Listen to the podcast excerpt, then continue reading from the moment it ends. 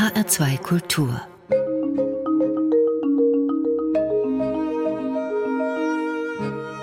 Doppelkopf am Tisch heute mit der Klarinettistin Sabine Meyer und dem Klarinettisten Rainer Wehle. Gastgeber ist Hans-Jürgen Mende. Schön, dass Sie da sind. Hallo. Ja, hallo.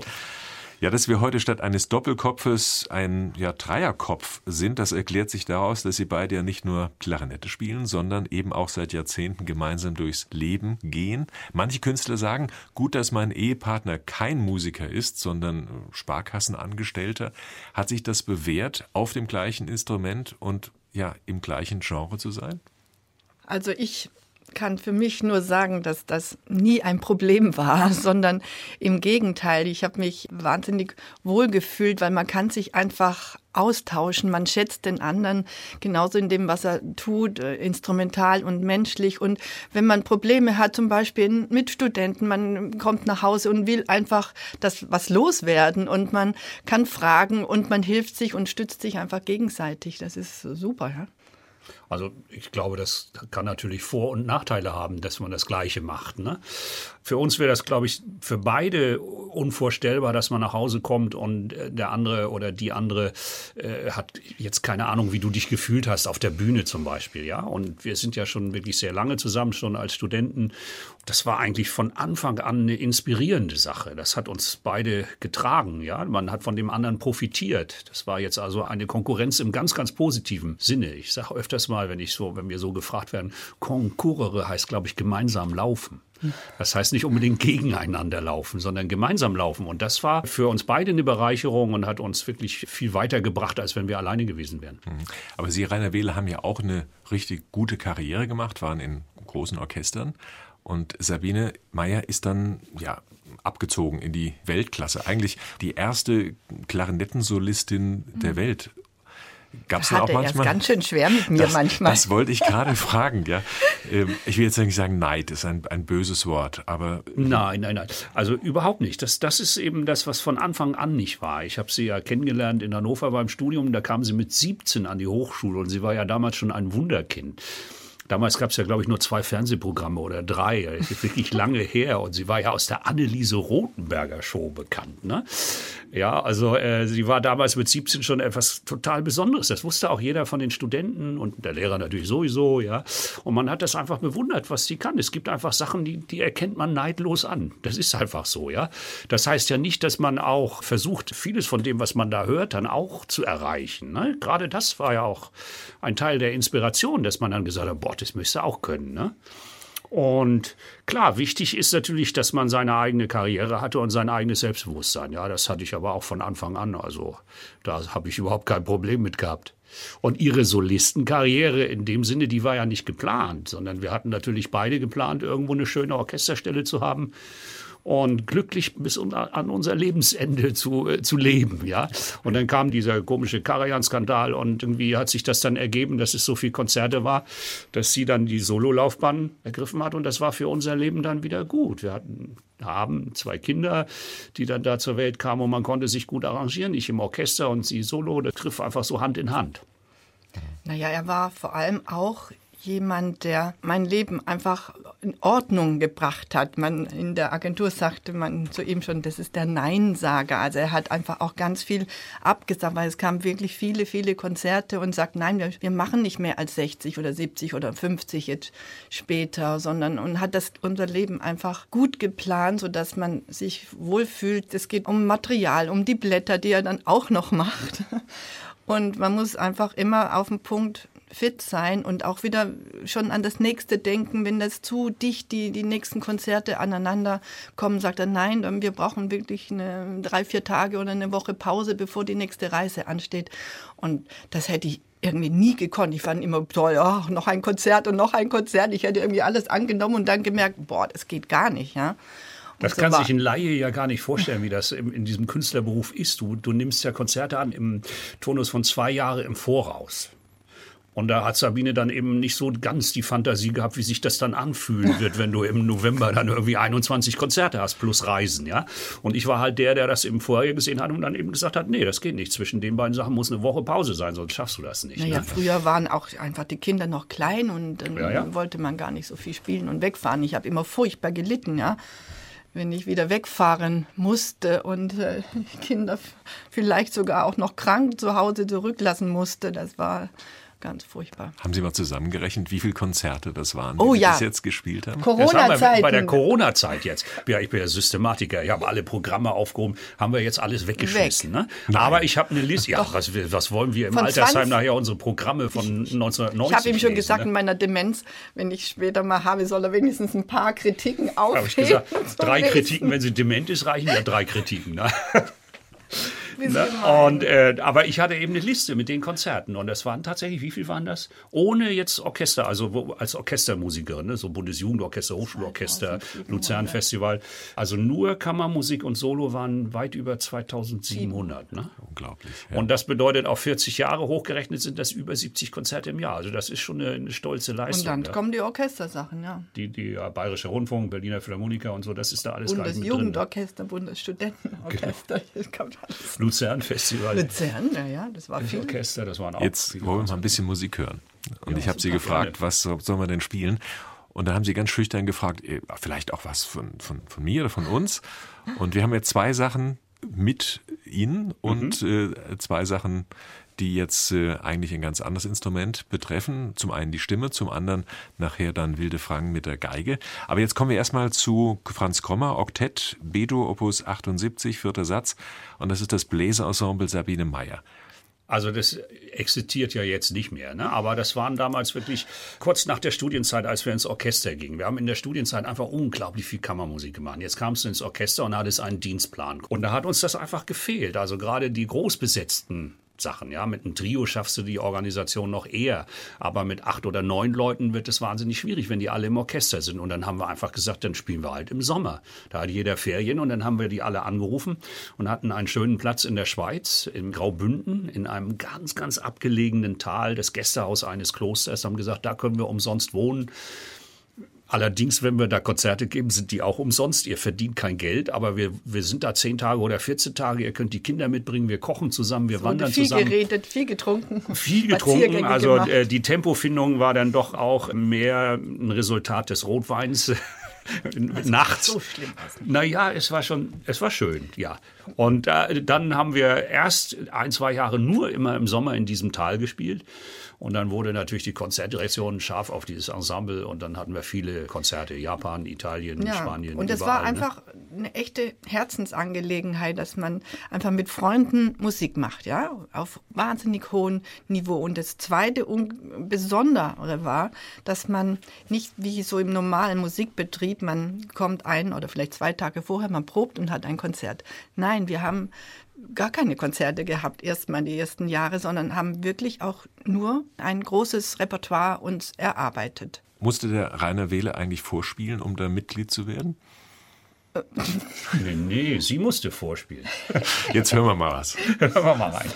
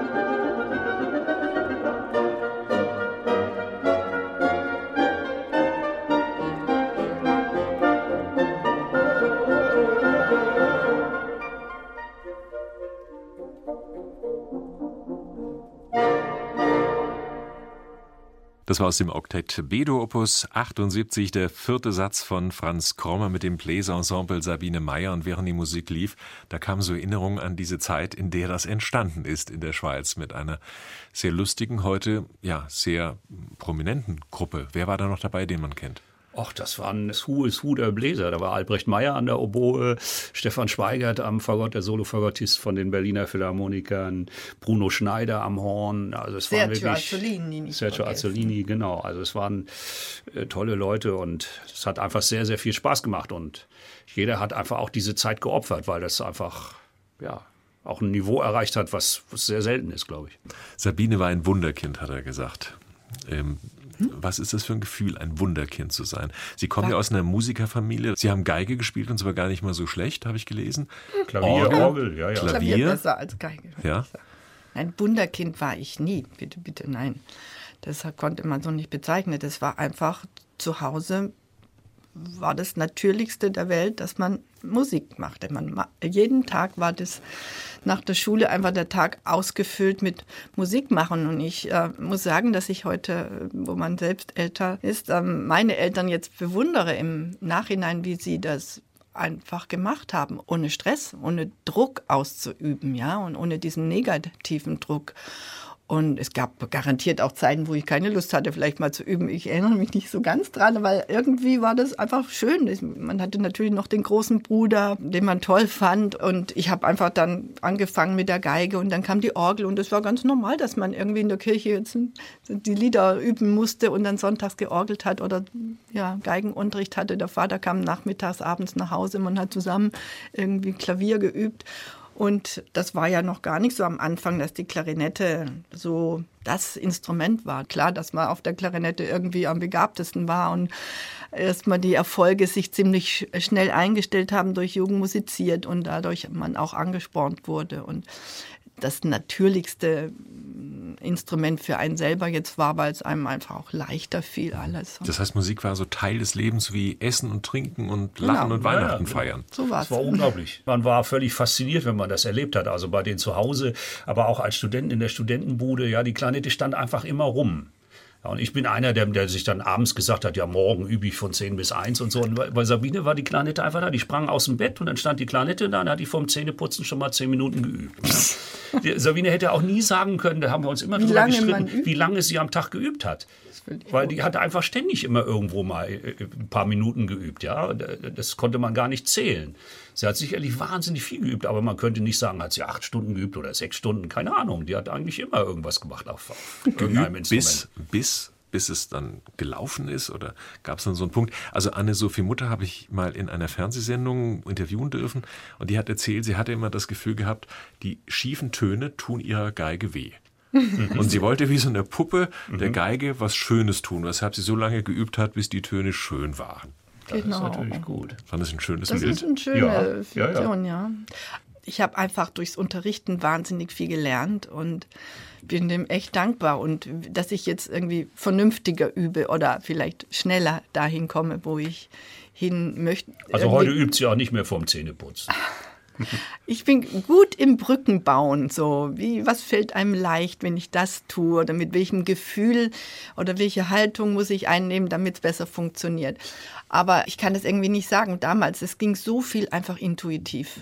Man war einfach auch nicht verdorben. Also unser Lehrer musste nicht irgendwie reparieren. Wenn man manchmal Studenten jetzt kriegt, da haltungsmäßig diese negative Spannung, innere Spannung, Haltung. Und das ist, da muss man erstmal vieles dann äh, bereinigen, um zum Ziel zu kommen. Und das war, glaube ich, nicht. Ich war einfach irgendwie locker und habe das irgendwie gemacht. Aber nochmal auf das Wunderkind. Ne? Wunderkind jetzt in dem Sinne, äh, dass es mit jungen Jahren da rumgereicht wird, das, das wäre ja auch total negativ. Ja, das finde ich auch heute noch absolut furchtbar. Sie haben Aber das, war Wort- die Zeit Sie ja. haben das Wort ins Spiel gebracht. Ja, ja, Ah, ja, aber sie ist natürlich einfach ein, ein absolutes Ausnahmetalent. Ihr Bruder auch, ja. Karajan hat ja gesagt, es ist ein Talent, das gibt es nur alle 100 Jahre einmal. Sowas gibt's halt, ja. Ob man das jetzt als Wunderkind vermarktet, das ist Gott sei Dank nicht passiert. Das war damals aber auch nicht die Zeit. Heute wäre die Gefahr sicherlich viel größer gewesen, dass man das vermarktet hätte. Ne? Sie waren kein Wunderkind. Sie wollten, Also über mich hat sich mancher gewundert. Aber ich habe gelesen, Sie wollten eigentlich Architekt werden ursprünglich wie der Vater. ich wollte Architekt werden. Mein Dann kam die Vater Bundeswehr. Ja, und statt Führerschein haben Sie dann Ja, bei ich, der Bundeswehr Klarinette gespielt. Ich war im, im Heeresmusikchor in Lüneburg. Ja, wir waren die NATO-Wunderwaffe da. Genau. Und da äh, habe ich aber durch die Bundeswehr Unterricht bezahlt gekriegt. Die haben so einen, was weiß ich, Berufsförderungsdienst oder wie das heißt oder hieß, ja. Und da durfte man eben Unterricht nehmen, also auch beim Lehrer eigener Wahl. Und ich hatte einen Freund, der studierte schon in Hannover und sagte, Mensch, komm doch hier an die Hochschule, da kannst du Unterricht nehmen, da ist ein ganz toller Lehrer, den kannte ich gar nicht. Und dann bin ich da zu dem hin und habe gesagt, ein Jahr Unterricht und dann will ich Architekt werden. Sagte, da ist ja nichts Schlimmes. Und das war dann eigentlich innerhalb von zwei, drei Wochen war das klar, dass, äh, dass ich meinem Vater sagen musste, musste, dass er jemand anders das Büro übernimmt. Aber wie du zur Klarinette kamst, das ist eine viel schönere Geschichte. Ja, Warum? genau. Ich muss Warum? sagen, also in meinem Elternhaus wurde keine klassische Musik gehört. Aber mein Vater war großer Fan der Egerländer Blasmusik, also der Original, ja. nicht Ja, dieser, ja, dieser Kommerzsachen. Ne? Und die die ist ja wirklich schön, die ist auch berührend, schöner Klang und so. Und deswegen sollte ich mit acht dann äh, Trompete lernen, weil er mal als, als Student äh, mit Trompete sich das Studium verdient hat. Und dann haben wir ein Blasorchester gehört in Kiel und die Trompeten standen da hinten und ich war acht Jahre alt und das waren alles so 17-, 18-jährige Jungs. Und dann habe ich zu meinem Vater gesagt, wenn ich da hinten stehe, da sieht mich ja gar keiner. Ne? Was ist denn das da vorne? Und dann sagte mein Vater, ja vorne, das sind die Klarinetten. Sag ich, dann stehe ich vorne, ja. Und so kam ich zur Klarinette. Das ist auch ein Gedanke. Ne? Wenn man sich mal überlegt, was das dann für den weiteren Weg alles bedeutet hat, dieser Zufall.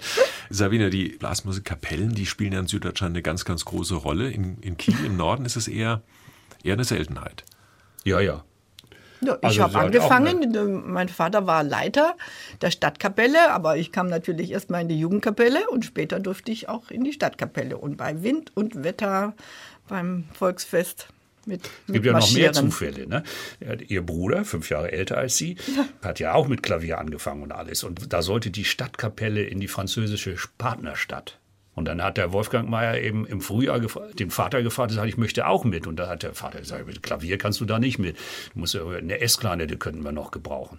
Und dann hat er, der war auch acht Jahre alt. Ne? Und dann hat der Wolfgang innerhalb von drei Minuten die S-Klarinette gelernt, damit er mit Drei dieser Monaten, nicht Minuten. drei Monaten, ja, ja, drei Monaten. Das wäre ein bisschen schnell gewesen. Habe ich drei Minuten gesagt. Ja, da sehen Sie mal, wie begabt die waren. Ne? Genau, nee, innerhalb von drei Monaten und dann konnte er mitfahren. Und äh, kleine Sabine hat natürlich dem Bruder dann nachgeeifert. Und das ist alles Zufälle, dass, dass wir Klarinettisten sind. Als Sie, Rainer Wehle, dann in Hannover an der Musikhochschule waren, bei diesem ja berühmten Professor Hans Deinzer, war das dann Liebe auf den ersten Ton, als Sie sie gehört haben? Oder wie kam es denn jetzt zu der persönlichen Verbindung zwischen Ihnen Ja, jetzt wird es natürlich sehr persönlich. Nein, sie war ja 17 und sie war echt ein bisschen scheu, muss man sagen. Scheu, sie, genau, schüchtern, sie übte immer zu Hause, nicht in der Hochschule und sie kam nur zu den Vorlesungen, dann war die wieder weg und so, ja. Und irgendwann nach einem Dreivierteljahr hat der Lehrer gesagt, es müsste sich mal einer um sie kümmern. Dann habe ich gesagt, das mache ich. Und dann hat er allerdings gesagt, du nicht. Ich weiß nicht warum. Na, aber, aber immerhin. Aber im, im ja, Endeffekt muss ich dann wieder sagen, dass auf der Party sie mich angemacht hat und nicht ich sie. Ja, also das ist also eins zu eins. Aber immerhin. Wie viele Zufälle führen doch durch so ein, Ja, ja. ein Leben? Oder ist das Vorsehung für Sie? Wie sehen Sie das? Vorsehung. Auch nein. eigentlich denkt man manchmal, es ist Vorhersehung gewesen. Wir, wir passen so gut zusammen, ja. Obwohl wir so, oder Oh, weil, wir, weil wir so unterschiedlich. sind, ja. Also ich glaube, das ist eben gerade das Gute, dass wir uns wahnsinnig gut ergänzen. Genau. Ja. Und, Aber im Laufe der Zeit passt man und sich dann auch aber an. auch dieses mit, mit der Klarinette und der Musik, dieses Gemeinsame haben, wo wir einfach auch in wahnsinnig vielen Situationen immer die gleiche Meinung haben. Ja, wenn man irgendwas im, im Radio hört, einen Pianisten oder so, wir haben auch ganz, ganz häufig die gleiche Meinung darüber. Ja, das heißt, auf dem Gebiet sind wir sehr, sehr ähnlich. Und auf anderen Gebieten eben sehr, sehr unterschiedlich. Was sind das für Gebiete, in denen Sie unterschiedlich sind? Naja, ich bin mehr systematisch Ja, und genau. halte den Laden so ein bisschen Spontan in und- Ordnung, ja.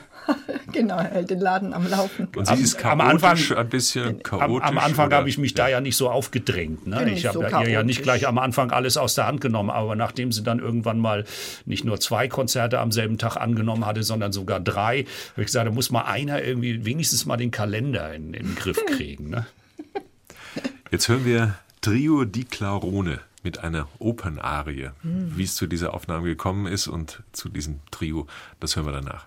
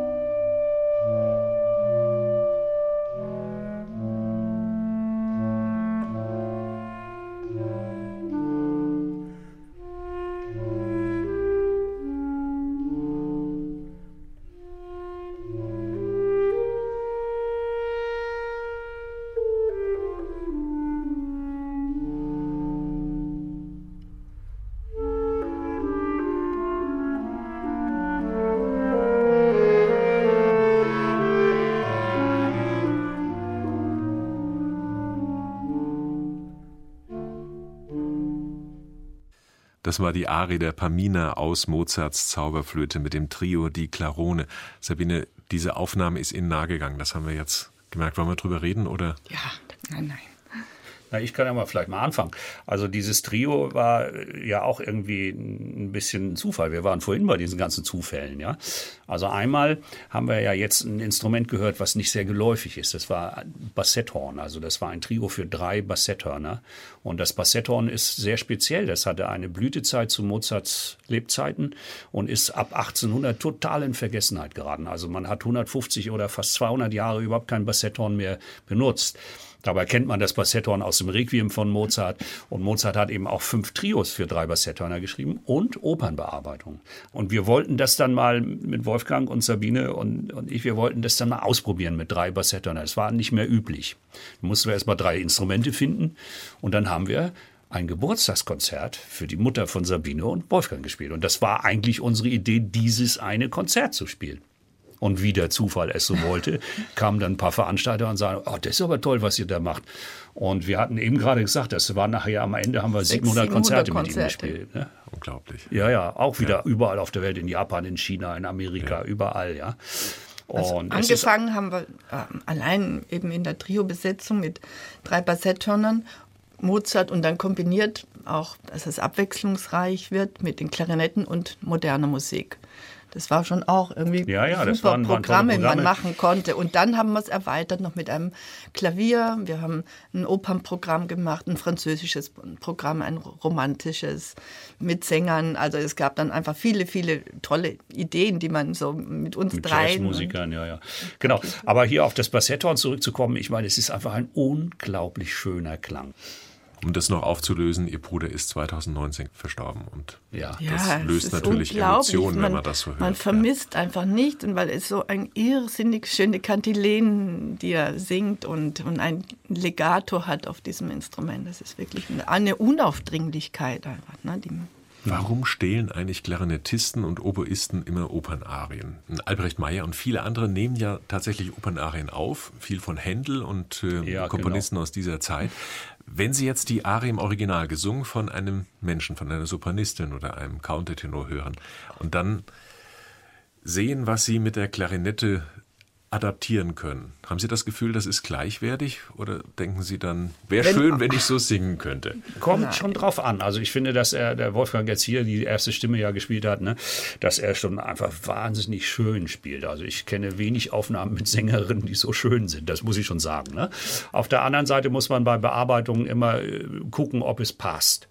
Also du kannst das jetzt nicht irgendwie auf der Tuba spielen oder auf der Mandoline oder sowas, ja. Gut. Aber Sabine hat ja auch eine sehr schöne CD rausgebracht mit Konzertarien von Mozart, die zum großen Teil überhaupt nicht mehr aufgeführt werden, weil die unglaublich schwer zu singen sind, weil er die Stimme aber auch sehr instrumental einsetzt, ja eignen sich nicht alle für die Klarinette. Aber die zehn, die wir rausgesucht haben, sind auf der Klarinette, glaube ich, genauso schön wie, wie mit einer Sopranstimme, ja. Oft, wenn ich eine Stimme dann höre oder dieses Stück höre mit Stimme, stört mich was. Vielleicht, weil es mir geschmacklich nicht gefällt oder zu gedrückt ist. Und wenn ich das dann hier höre mit dem Bassetton, wo ich denke, boah, das ist einfach so natürlich und es, äh, es ist äh, schön ausgespielt und hat ein natürliches Legato. Das habe ich manchmal mit der Stimme dann eher, ich sage, oh. Und ich sehe das anders. Ich habe das Echt? Gefühl manchmal, das ist äh, wie wenn man einen Bismarck-Hering ohne Hering serviert bekommt. Oh. Weil die Stimme und die Sprache sind doch das Wesentliche in einer Opernarie oder in einem Lied auch. auch. Ja, das stimmt natürlich. Der Text fehlt völlig. Und äh, du musst natürlich auch ein bisschen anders spielen, als wenn du jetzt das äh, Klarnettenkonzert spielen würdest. Ja, du musst sehr auf die Artikulation achten, ja, dass das wirklich auch ein bisschen mehr gesprochen klingt. Ne?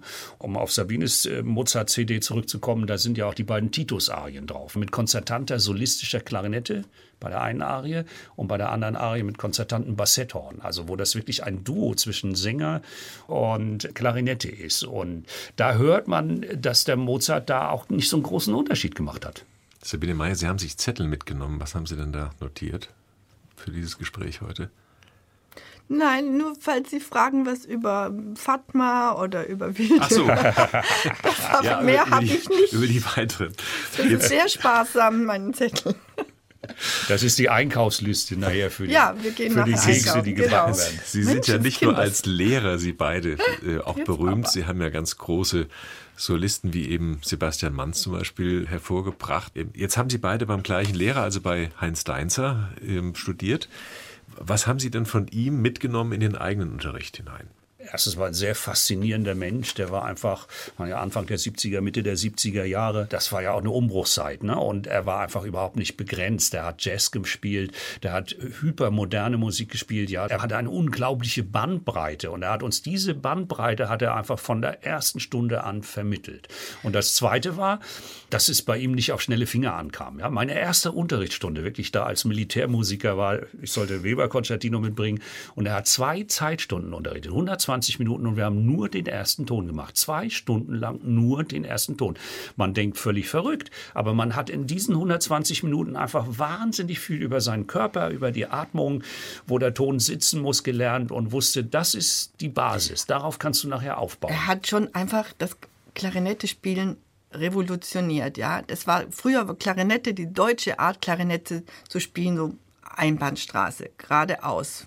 Und das ist jetzt vollkommen anders, dass man eine klangliche Flexibilität reinbringt, dass man körperlich denkt, dass der Klang obertonreich sein muss wie eine Stimme und dass man erstmal an den Grundlagen arbeitet. Das hat man natürlich schon alles von ihm. Wir haben das dann noch ein bisschen Wir haben das weiterentwickelt, viel klar, ne? weiterentwickelt. Genau. Also der schöne Ton steht im Mittelpunkt erstmal. Also es erinnert mich an einen Lehrer, den ich mal kennengelernt habe, einen Musiker, der in die Schulen gegangen ist und versucht hat, den Kindern die Schönheit eines einzelnen Tons zu vermitteln. Weil er sagt, wir sind genau. immer umgeben von Musik, in der viele Dinge und Rhythmus und gerade in der Popmusik, da Dass spielt so viel frei anderes. ist, der Ton, ja, Aber dass frei ein schwingt. Ton mit, ob das die Gitarre ist, ob das die Geige ist, ob das eine Klarinette ist, die Schönheit eines einzelnen Tons zu empfinden. Aber da sind wir wieder sehr nahe am Gesang, ne? weil den schönen Ton auf der Klarinette, den macht auch nicht die Klarinette, der macht dein Körper, deine Resonanzräume, was für Resonanzräume du im Mundraum hast, im Kopfraum hast.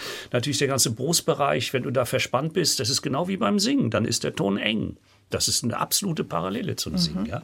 Und wir haben eben beim Hans Deinzer gesanglich spielen gelernt. Und es ging eben um Klangfarben, um die Qualität eines Legatos, wie, Genau. wie verbindet man die Töne, ja. Und das hat alles nichts mit Fingern zu tun. Wir ärgern uns immer wieder, wenn wir in Moskau oder in Peking oder in Paris oder irgendwo unterrichten. Da sage ich aber, Mensch, ihr seid alles nur Mechaniker, ja. Also das ist sportlich. Ja, genau. Und das ist auch das, wo, wo die denken, dann gewinnen sie einen Wettbewerb. Ich sage, das macht doch keinen Sinn, das Mozart-Konzert jetzt schneller zu spielen als jeder- jemand anders. Das also, macht doch keinen Sinn. Das ist doch nicht der Sinn der Musik, ja. Nur schnelle Finger, nein. Jetzt hören wir eine schöne Stimme. Fatma Ja. Said haben Sie sich ausgesucht, eine Sängerin aus Ägypten. Ja. Ja, die schon lange etabliert ist an deutschen Bühnen, muss man sagen, die aber jetzt mit einer neuen CD herausgekommen ist, in der sie eben auch Musik, die mit ihrer Heimat zusammenhängt. Und wir haben jetzt ein Stück von Georges Bizet herausgesucht. Was begeistert Sie an Fatma Said? Na, ich habe das Vergnügen gehabt, mit ihr zu spielen. Und es ist einfach eine unglaublich sympathische Person. Sie ist nicht kapriziös. Sie hat eine Natürlichkeit und ist so natürlich im Umgang und in, in den Proben. Und wir haben uns einfach sehr gut verstanden. Und ich sagte, dachte, ja, jetzt